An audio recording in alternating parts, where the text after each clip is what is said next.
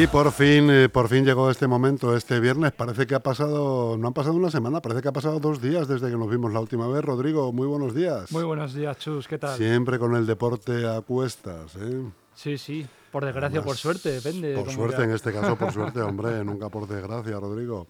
Además, eh, traemos para comentar un evento muy bonito que ha pasado esta semana que nos ha llenado a todos el corazón. Desde luego. De ilusión, de nostalgia, del tiempo pasado, de, los que vivimos aquello todo a través de la televisión, claro. Desde, luego, sí. Eh, y bueno, y ver cómo se cierra ese capítulo, cómo se cierra el círculo, con la, siempre también con la presencia. Eh, eh, por encima de todos, ¿no? De la, de la mamba negra, del gran Kobe Bryant. No, eh, bueno, Kobe Bryant es que ya, ya lo hemos visto en la televisión que ha sido un crack desde que empezó hasta, hasta que desgraciadamente terminó, pero, eh, pero en el día de hoy también hablar de Kobe Bryant. Eh, quisiera hablar de aquí de otra bestia española, como es Pau Gasol, que el miércoles cerró ya definitivamente su etapa, aunque ya se, ya se había convertido en exjugador, pero eh, le habían retirado el, dorsal en los Lakers, que es algo único y sensacional en el mundo de la NBA, que te retiren el... Es realmente increíble hasta para él, fíjate. No, no, Como así dijo después de... Además del homenaje que le hizo a, su amigo y mentor, Kobe Bryant, señalando que él fue el que le hizo más fuerte, el que le hizo crecer, el que le motivó realmente a seguir ese camino que siguió luego y que le llevó hasta donde le llevó. Dos, dos anillos, eh, MVP un montón de veces, los All-Star. Y, no solo allí, en esta, sino aquí en España, que nos ha dado. bueno, 11 pues títulos, dos mundiales, no sé cuántos europeos al margen de las ligas, con el Barcelona. no, no, sí, lo que, lo que hemos echado de menos un poco los aficionados es que no siguiera, que no viniera a España a terminar, ¿no? A rematar ahí su carrera. en un equipito, bueno, en un equipito o en, el Barça. En el Barça mismamente, sí, pero... Siguiera ahí... Le hemos echado de menos, sí, desde luego. Nos faltaba ese último pasillo ahí para ya eh, terminar su carrera definitivamente, porque ya eso, en la NBA no podía hacer, hacer mucho más porque he mirado estadísticas antes de venir y nada, es el, es el jugador 21 de todos que hay eh, de, que ha hecho más tapones en la historia de la NBA, con 1941. Y ya los puntos ya ni te cuento, no llega a LeBron James, lógicamente, pero lo mismo en rebotes, eh, 11.305, 3.245 asistencias. una pasada. Una pasada. Además, un jugador que quitando mm, las dos, tres últimas temporadas se ha lesionado muy poco. Sí, eso sí es verdad. Poco. Ha sido ha tenido un físico importante a la hora de, que las lesiones le respeten, muy fuerte. Hay que recordar que metió como 7, 8 kilos de músculos a partir del segundo o el tercer año que entró en la NBA, después de que salió de Memphis. Eh, y eso ayuda bastante, claro. hay que al final tienes una estructura muscular eh, y ósea grandísima, fuertísima. Y la verdad que ha sido un jugador que para lo grande que es y lo que se movía, porque el tío jugaba por fuera, por dentro, eh, le han respetado muchísimo las lesiones. y eso, eso también le da esos números. No, Claro, claro, No, y encima eso hay que tenerlo muy en cuenta en lo que ha sido Pau Gasol, porque claro, vemos, tenemos siempre todos los días a jugadores que se lesionan, se lesionan, se lesionan y al final se estancan en su carrera y claro, no Ya cuando se lesionan no vuelven a ser los que eran. Exacto. Pero es verdad que Pau Gasol tuvo una lesión importante en el pie, mm, eh, que ya le, le, sobrevino en el Mundial de Japón y a partir de ahí lo fue arrastrando en las temporadas de la NBA que le quedaban, pero no bajó su rendimiento. Más bien, más bien es que también, bueno, pues la edad acosa, la, cantidad de partidos que se juegan al año en la NBA acosa, los viajes en avión acosan, aunque sean privados. Todo hay que tenerlo en cuenta. Y el rendimiento no es el mismo del de hace 15 años, sí, eso hombre, sin duda. Desde luego. ¿no? Pero no, no por las lesiones, sino porque el tiempo no pasa en balde, ¿no? Hasta que evidentemente se tienen que retirar, claro, excepto el marciano, Claro. ET, Lebrón, ¿no? No, desde luego que el tiempo ni para él ET. ni para nadie. Claro. Excepto para Lebron, claro. Claro, eh, viene de otro planeta. desde luego que sí.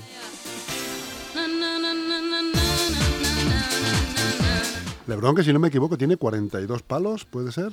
Pues te lo miro ahora mismo, pero me quiere Míramelo, sonar. me parece que sí. Me quiere Está- sonar que sí, porque ya el tío. No, no sé ni con cuántos años empezó a jugar, porque es jovencísimo.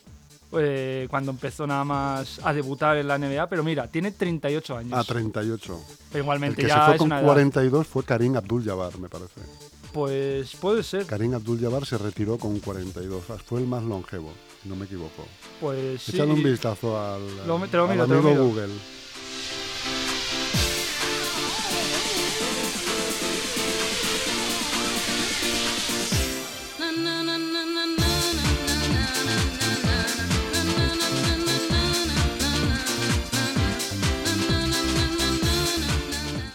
Correcto, con 42, Con 42 años. palos se retiró el gran Exacto. Karim. ¿eh? Liu Otra. No, no, sí, hoy va, hoy va la cosa de leyendas, de cracks. Es que es sensacional el programa que tenemos en el día de hoy porque hemos empezado muy fuerte, desde luego que sí. Sí, señor. Bueno, traemos más cositas además de todo esto. No, No, sí, mira, eh, a mí me gusta reflexionar, la verdad. Y mm, el otro día eh, escuché a, a un grandísima, a una grandísima persona como es Tony Nadal eh, en la 1, en una entrevista que concedió, y me eh, hizo reflexi- reflexionar las Pero- palabras que hizo Tony Nadal, ¿el tío entrenador o el tío jugador? el entrenador. Entrenador.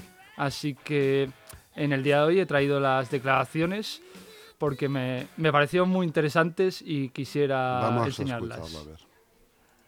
¿Se puede conseguir cualquier cosa con actitud? No. Lo que pasa es que tú con actitud puedes conseguir ser mejor en lo que tú haces. Evidentemente no todo el mundo puede ser un número uno. A mí estos coach que te animan a que puedes conseguir de todo, yo no lo veo así, porque además lo he comprobado. Nosotros tenemos en la academia muchos jóvenes que están en, en el, allí intentando alcanzar su sueño. No todo el mundo lo puede conseguir y yo no les animo nunca a- con palabras, no, tú lo vas a conseguir, no. Pero yo les digo, inténtalo y pasa el gusto intentándolo. Después ya veremos cómo sale. Lo importante es el proceso, mucho más que, el resultado final, porque esto es lo que da valor a tu vida. Entonces, número uno, lo pueden ser unos cuantos, pero mejores tenistas lo pueden ser todos. Pues eh, sabias palabras de Tony Nadal. A mí Desde este hombre me encanta, las cosas que dices. Además, este, esta semana hemos hablado en esta mesa sobre algunas reflexiones de él, eh, Mm, sí, en tanto a los que, que es más difícil llegar o quedarse, ¿no? sí, desde Eh, luego. Yo, eh, yo, él y yo también defendemos que es más difícil llegar, porque llegan muy pocos. Llegan contados con los Opino dedos de, de una mano. Opino igual, sí. y, desde lo- y los que llegan se quedan un montón de años. No, sí, la cosa es consagrarse. Pero llegar, llegar es que llegan cuatro, llegan cuatro. Cuatro de 100.000. De cada, de cada disciplina, además. No, No, no, es súper complicado. Claro. El llegar es lo más complicado. Ya mantenerse también es complicado. También es pero complicado, como- pero, pero bueno, es que si no llegas no te mantienes tampoco. Desde luego. Claro. Yo me quedo sobre todo con la frase final de número uno lo pueden ser unos cuantos, pero mejores tenistas lo pueden, Pueden ser, ser todos. todos, sin duda, sin, Sin duda, duda. sin duda. Y encima Eso lo que es- tú has dicho. El tiene talento, unas- el talento influye, ¿no? Luego hay otro, otro debate sobre esto, ¿qué es mejor, si el talento o el trabajo? Buf, pues Ahí eso, está. esa es la cosa. Hombre, la combinación de los dos es ideal. ¿no? Sí, desde luego que sí. Hombre, es lo, es lo ideal, como tú dices, pero Es verdad Eh, que el talento te puede dar ese plus sí. que por mucho que tú trabajes y por mucho que entrenes, por muchas horas que les eches a las cosas y Nadie tal, no vas a tiene. llegar. Hmm. Eh, pero ese talento sí que te permite llegar a ese punto mágico donde no llegan los que no tienen el talento. Sí, yo además cuando hablo con mis colegas o con cual- cualquier persona básicamente de esto, siempre pongo el mismo ejemplo de Cristiano y Messi, en este caso pasando al mundo futbolístico. Cristiano es eh, entreno, entreno, entreno y por si acaso más entreno. Es eh, un animal competitivo el portugués que es envidiable porque esa ese poder, esa mente que tiene, muy pocos lo tienen. Y Esa claro, mentalidad de vencer, siempre de ganar. sí, sí, es, es que es un ganador al final y se nota cuando entrena. Solamente con verle entrenar ya se ve lo que es Cristiano Ronaldo. Y Messi es puro talento. El tío, no, lógicamente, ha trabajado, pero es que ha nacido siendo un extraterrestre y, y va a morir siendo así. Es Eso que. es. eh, y, y pongo el mismo ejemplo y claro, es perfecto para este caso, es lo que estamos hablando.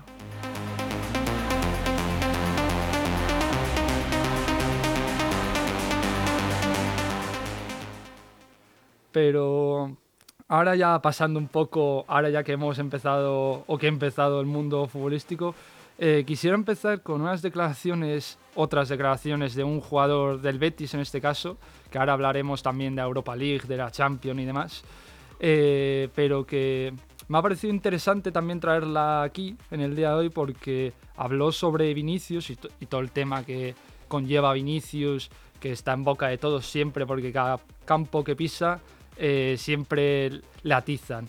Porque ayer salió en el día de hoy la noticia de que eh, el presidente del Valladolid, Ronaldo Nazario, eh, ha expulsado a los abonados del Valladolid que han cazado eh, por los insultos racistas a- hacia Vinicius con, sin ir al campo durante tres temporadas.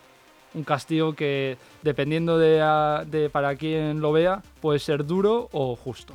Pero vamos a poner ahora las declaraciones de En cualquier Rival. caso, oportuno. Sí, desde luego que sí. Vamos a ver. Bueno, al final es su juego eh, normal, eh, tiene que asumir que, que le den patadas porque intenta regatear mucho. Eh, yo creo que al final él también entra mucho en el, en el juego con la afición. eh, hoy lo he visto de cerca, está todo el rato hablando con ellos. Bueno, eh, es normal que te insulten. nosotros, yo voy a, a los campos de, de otros equipos y te están los 95 minutos insultando, es normal. Al final la gente quiere desestabilizarte, que bueno, a veces lo consiguen hacer, ¿no? No, sé- no sé qué te parecen las declaraciones. Pues futboleras, futboleras de un futbolero. No, me, no, ni- no tienen tampoco mucho más allá de... Es una de las cosas que no se entiende del fútbol, ¿no? Porque al tío que es habilidoso, con la pelota en los pies, el tío que hace regates, que lo hace bonito, que tú pagas Sí. una entrada para ver cómo lo hace, qué es lo que hace, ¿no? Le Estás espe- esperando esa, esa ruleta, ese pase de 25 metros, ¿no? Ese, ese caño Los cracks. los cracks y le penalizan por hacer por ser bueno, ¿no? O sea, hay que hay que darle patadas porque hace muchos regates, dice el tío. O sea, no sé, ¿no? Eh, el toco mocho, ¿no? No, ya. Eh, o sea, yo pago una entrada como usuario del fútbol, como, como forofo, como Para hooligan, o- o- como, eh, para disfrutar, ver eh, a, a un, a un tío que sabe lo que hace en el campo, que lo hace divertido encima, y si encima gana ya, pues ya... te- Ya es la repera. la repera. Eh, y no, resulta que hace un caño y la siguiente jugada le meten un patadón para que no haga más caños. O sea, para que no haga, para que no lo haga bonito. Ya. No sé, es la antítesis, por ejemplo, del baloncesto. Tú imagínate a un carry que te mete tres triples seguidos y la siguiente jugada pues le meten un, co- un co- un codazo en los dientes y, Y tiene que dejar de jugar. Porque has metido tres triples y no, y no- como no queremos que nos ganes, fuera del campo, ¿no? Por hacerlo bonito, además. Eso es lo fácil, por así decirlo. Patada y listo, codazo, agarrón. Ah, claro. Eso es lo fácil, pero claro, eh, a mí me gusta ver. Hay un vídeo además de esos, ¿eh? Por- por- no sé por dónde circula, en YouTube o por donde sea, circulan sí. vídeos de ju- jugadores de estos que lo hacen bonito, que hacen regates, o- sobre todo, la mayoría son brasileños, La mayoría. en este sí. caso, eh, y la siguiente jugada los tiran al suelo. No, normalmente pasa Porque el, eso. el jugador se siente humillado, el otro, se Sí. siente humillado y le pega un patadón aunque le expulsen. No. Como diciendo, no me lo vas a hacer más. Pero bueno, eh, Sí, eso se ha visto en los campos, además, a, a los jugadores así. Yo me acuerdo también recientemente en un Madrid-Cádiz que el jugador Iván Alejo del Cádiz dijo en unas declaraciones ya posteriores al partido que él sabía que la primera falta del partido iba a ser suya hacia Vinicius. Para decirle, bienvenido. Bienvenido, aquí estoy, ¿no? Esto es lo que te va a esperar todo el partido. Sí, Bueno. y es una Bueno, pena, es es una pena porque al final lo que tú dices y lo que todo el mundo pensamos, yo pago una entrada para ver a Vinicius, yo pago una entrada para ver a Neymar, a ver Messi, a todos para ver esos. jugadas bonitas, jugadas habilidosas, ¿no? Que- pues eso, que te sorprendan. Claro, Joder. y encima es que hay ya quedan pocos jugadores así en el mundo del fútbol, porque cada vez Y van cada vez- desapareciendo. Cada vez, menos, tío. Si los trituran a patadas, claro. Claro, ¿pa- ¿para, qué? ¿Para qué van a seguir naciendo de la fábrica de las canteras? No tiene sentido. Pero eh, ahora ya pasando a otros jugadores, eh, voy a hablar de Griezmann y Joao ahora en un momentito.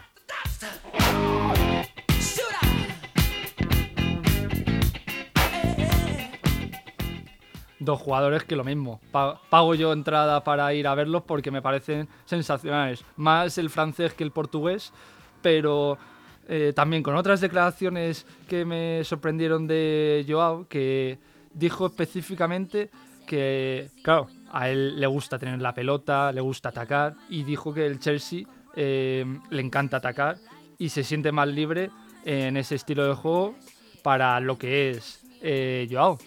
Y hay unas estadísticas desde que llegó el uso al club inglés que con el, el Chelsea Atlético de Madrid, que ¿quién lleva más goles? Pues el Atleti lleva 38 goles y 24 el Chelsea. Eh, lleva más remates además el club rojiblanco con 337 a 296 del Chelsea. Lo mismo, fulmina en tiro en remates a puerta el Atlético de Madrid con 122 a 97. También en grandes ocasiones tiene 56 a 46 el Chelsea. En goles esperados tiene 36 por, por partido y el Chelsea 30. Y ya en posesión gana el Chelsea. Son datos que deja en mal lugar a, a Joao y que claramente ya no. O deja indicar que no piensa volver la temporada que viene al Atlético Madrid porque cada vez que habla deja en mal lugar al club rojiblanco, a su afición y a su entrenador, el Cholo Simeone.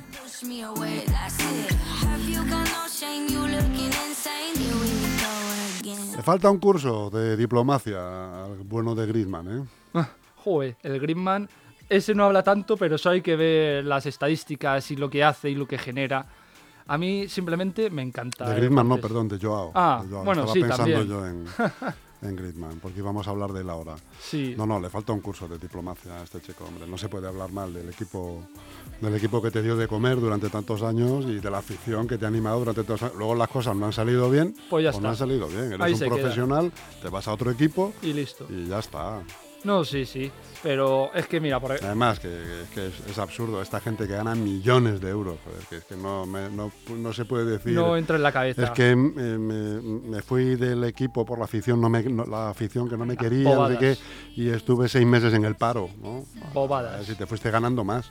Encima, sí, sí, que no. Encima el que sale ganando Más es él. millones de euros, ¿eh? No, Sí, sí. no miles de No euros. miles o cientos tampoco. Es que estamos hablando de, de algo inmenso de dinero que encima de estos chicos eh, tienen tres Ferraris, tienen tres casas, una en Benidorm, otra en, en Madrid y otra el en Londres. fútbol, Es el fútbol, lo que eh, genera, Rodrigo, un, un criadero mía. de desagradecidos. Desde luego que sí. Pero mira, ya que estamos hablando, hemos pasado del portugués al francés, porque lo mismo, Griezmann, yo pago todo el dinero que tenga por verle en cada partido, porque para mí, no sé si para ti o para el resto de los espectadores, me parece actualmente el mejor jugador en esta liga.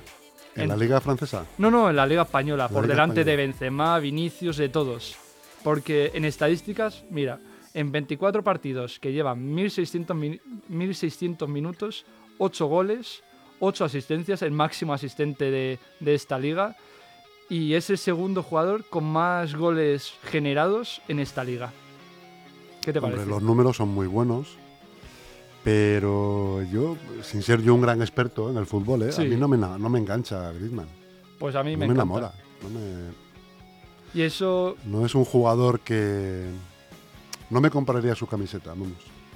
yo Tú tienes tres de Griezmann, ¿no? Ojalá tenerlas, ojalá. Las compraría. Si tuviese el dinero para comprar las tres o las cuatro o las cinco, me las compraría todas de Griezmann. ¿Yo sabes de quién tengo las camisetas? Nada más. Sorpréndeme. No, no te voy a sorprender porque me, porque me vas a dar la razón. A ver. A ver, empieza por Z. Y se llama Zinedine Zidane. Sí, señor. Y acaba por Zidane. Oh, hombre. Otro francés demasiado bueno.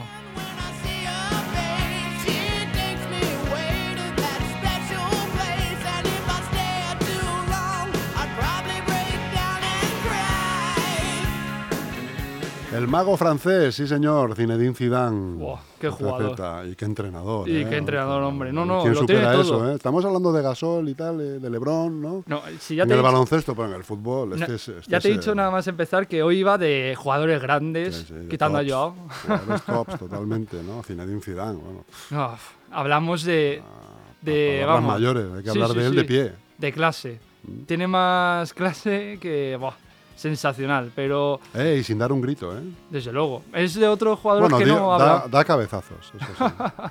Desde luego, joder, menos al final. Sí, Ah. sí. Pero Pero mira, hasta para eso fue, fue grande el tío. Ojo, Está para desde eso. luego, es que todo, todo que hace el tío. Y mira, vamos a pasar ahora de un jugador francés, o de dos en este caso, a un equipo francés como es el Paris Saint Germain, que otro batacazo más en la Champions League, que ya van eh, innumerables. Ya van desde el año 2013-14, que perdió en cuartos contra el Chelsea, y de ahí ya, eh, quitando el año que llegó a la final, que era el año de- del coronavirus, que fue a partido único y se enfrentó nada más ni nada menos, sin desperdiciar a los rivales, al Atalanta y al Leipzig. eh, claro, así llega también cualquiera a la final. Pero no ha podido pasar de cuartos. Bueno, unas semifinales en 2020 contra el Manchester City, que no pasado.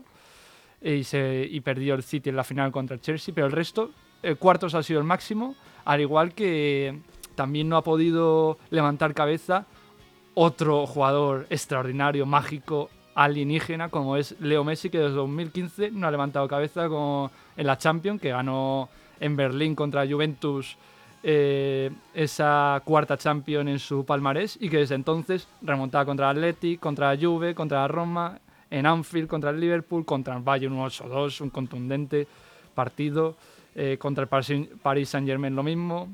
Es batacazo ba- tras batacazo del argentino en esta competición que no puede. Estamos hablando de un equipo que tiene entre sus filas a Mbappé. y a Neymar y, a Ramos, ¿no? tiene, vamos. a- es una, una constelación de estrellas. Pero eh, que- Pero sin suerte en Sin Europa. su- ¿no? sí.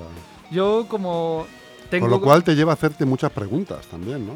Yo tengo sea- claro que el fallo del PSG en la Champions en general, y por lo que nunca será grande a menos que cambie eso, es que no tiene centro del campo. Tiene a un Berratti que ya falló estrepidosamente eh, en ese primer tanto del Bayern en el Allianz Arena y que quitando él el centro del campo es no es muy bueno, porque claro, tiene a un Soler que no es titular, a un Fabián que va, juega, no juega, y ya el resto son chavalines. Entonces, claro, para élite mundial, si me comparas, ya sin irnos muy lejos al Atleti o al Madrid, eh, el centro del campo le da 3.000 vueltas.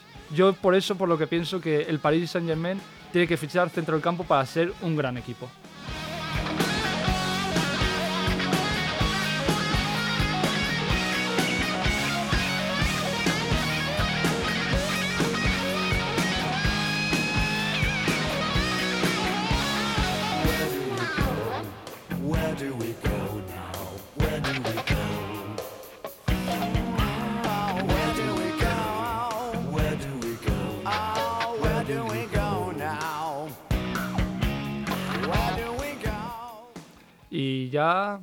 Me quedan ya dos cositas para rematar este, este programa del viernes y ya con los partidos siempre para fulminar este, este programa.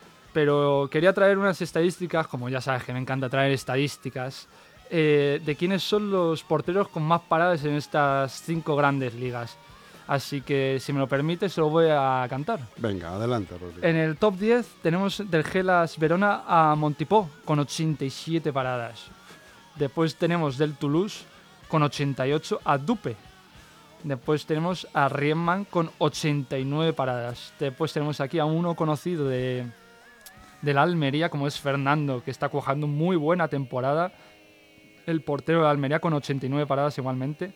Después tenemos desde Francia al Bizot con 90 paradas. Al igual que otro compañero suyo, esta vez del Mónaco, Nouvel, el, el- el alemán, con 92 paradas. Pasamos de un alemán a otro, pero esta vez en la Premier, como Leno en el Fulham, con 96 paradas. Y ya en este top 3 tenemos a dos de la Liga Santander y a uno de, del Brentford en este caso, que ya sabéis quién es, pero en el top 3 tenemos a Ledesma, el argentino que me parece un porteazo y que está salvando por el momento con grandísimas paradas de mucho, mucha clase eh, el portero del Cádiz, Ledesma. En el top 2 tenemos a Edgar Badía, que aunque su equipo no está haciendo muy bien, que tiene toda pinta de que bajará, a menos que haga algo heroico, lleva 101 paradas. Edgar Badía me parece un porterazo. Al igual que otro español, que ya veremos qué pasa eh, si Luis de la Fuente le llama o no, como es David Raya, que queda el top 1 en, este, en los porteros con más paradas en estas cinco grandes ligas, como es David Raya con 103, el portero de Brentford, que desde luego que nadie le va a quitar el puesto en esa portería allí en Inglaterra, porque ya el próximo salto será hacia un equipo grande, desde luego que sí. Y ya casi para terminar, te- eh, os voy a traer eh, ganadores de esta Champions, ya que hemos comentado antes. Eh, ganadores un poco random, por así decirlo, raros para lo que fueron. Y tenemos en 1967 que ganó el Celtic. eh, un Celtic que no se esperaba desde luego que ganase en esa temporada. Al igual que en 1970 un Feyenoord con no muy grandes jugadores de renombre, sobre todo, eh, consiguió ganar esa ansiada Champions League. Como es el Nottingham Forest, que durante dos años seguidos, algo que es muy poco común, consiguió la orejona en el año 79 y en el 80, dos seguidas. Después en el 82, dos años después, otro club inglés la ganaría como es el Aston Villa. El Aston Villa que, si no lo sabíais, tiene una Champions. Sí, sí, sí, como es el Hannover también, que el año siguiente del club inglés la ganó los alemanes y que ahora ya anda un poco perdido en Europa.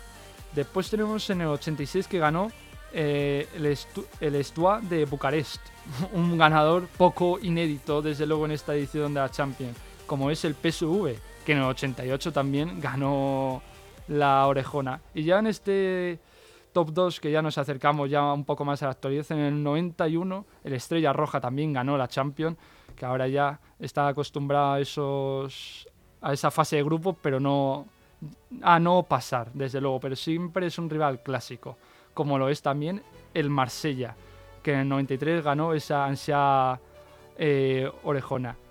¿Y cuál es el equipo random que no te esperabas en, el- en esta lista? Yo... Eu- europeo. Sí. ¿A cuál no te esperabas? de esta que he cantado, porque desde luego que han sido equipos raros, desde luego. Nos, estamos acostumbrados al Madrid, ahí. a- cualquiera de ellos. eh, te diría todo, sí, básicamente. sí, sí, cualquiera de ellos.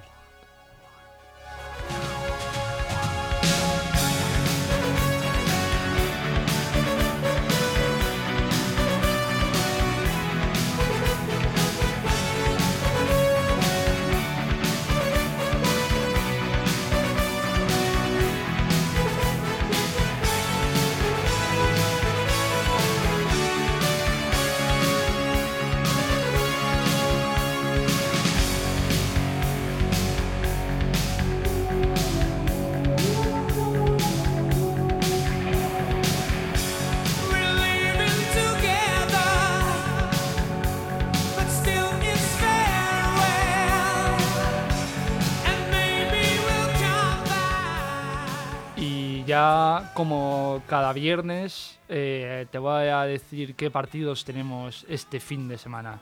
Y vamos a empezar con el día de hoy, con viernes. Tenemos a las 9 un partido por la lucha del descenso como es el Cádiz Getafe. A las 9 menos cuarto también tenemos un Especia Inter de Milán en la Serie A.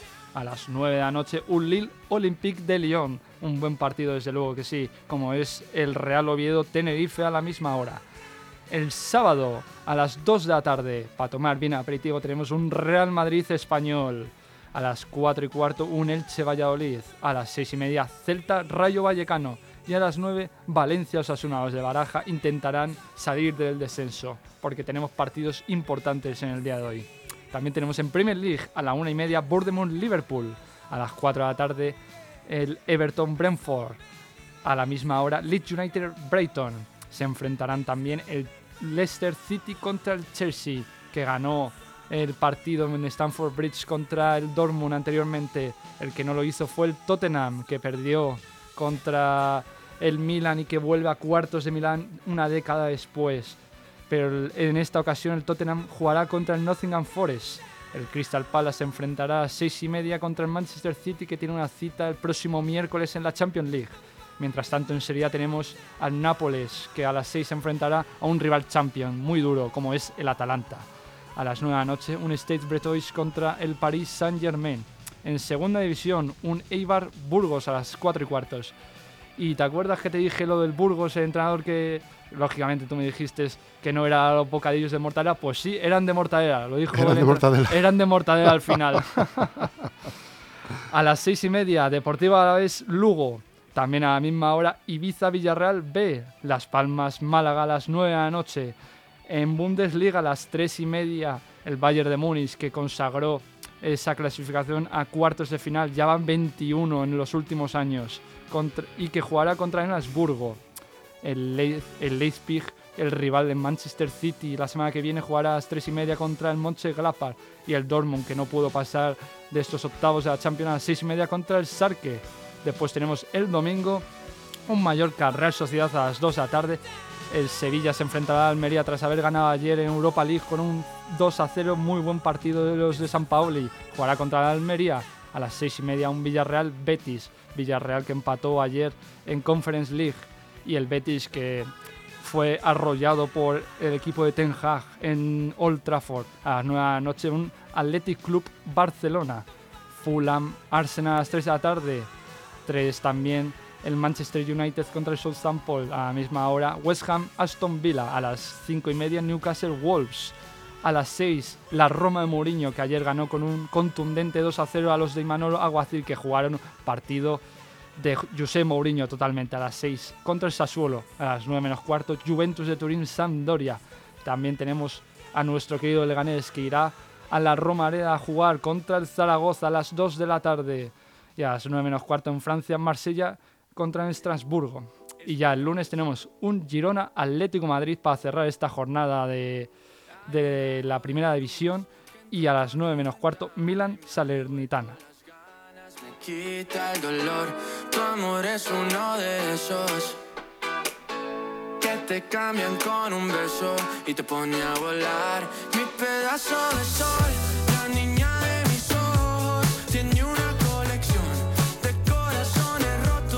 Muy bien, querido Rodrigo. Pues espero que la mortadela esa fuese con la cara de Mickey Mouse, por lo menos, ¿no? no sí desde luego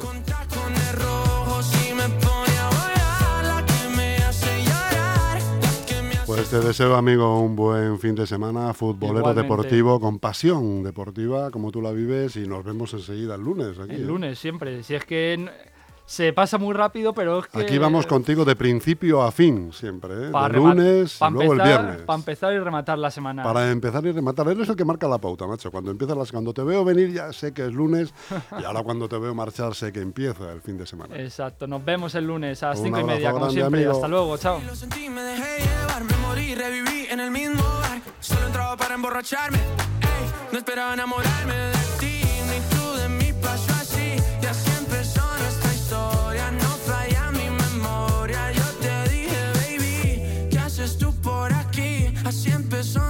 empezó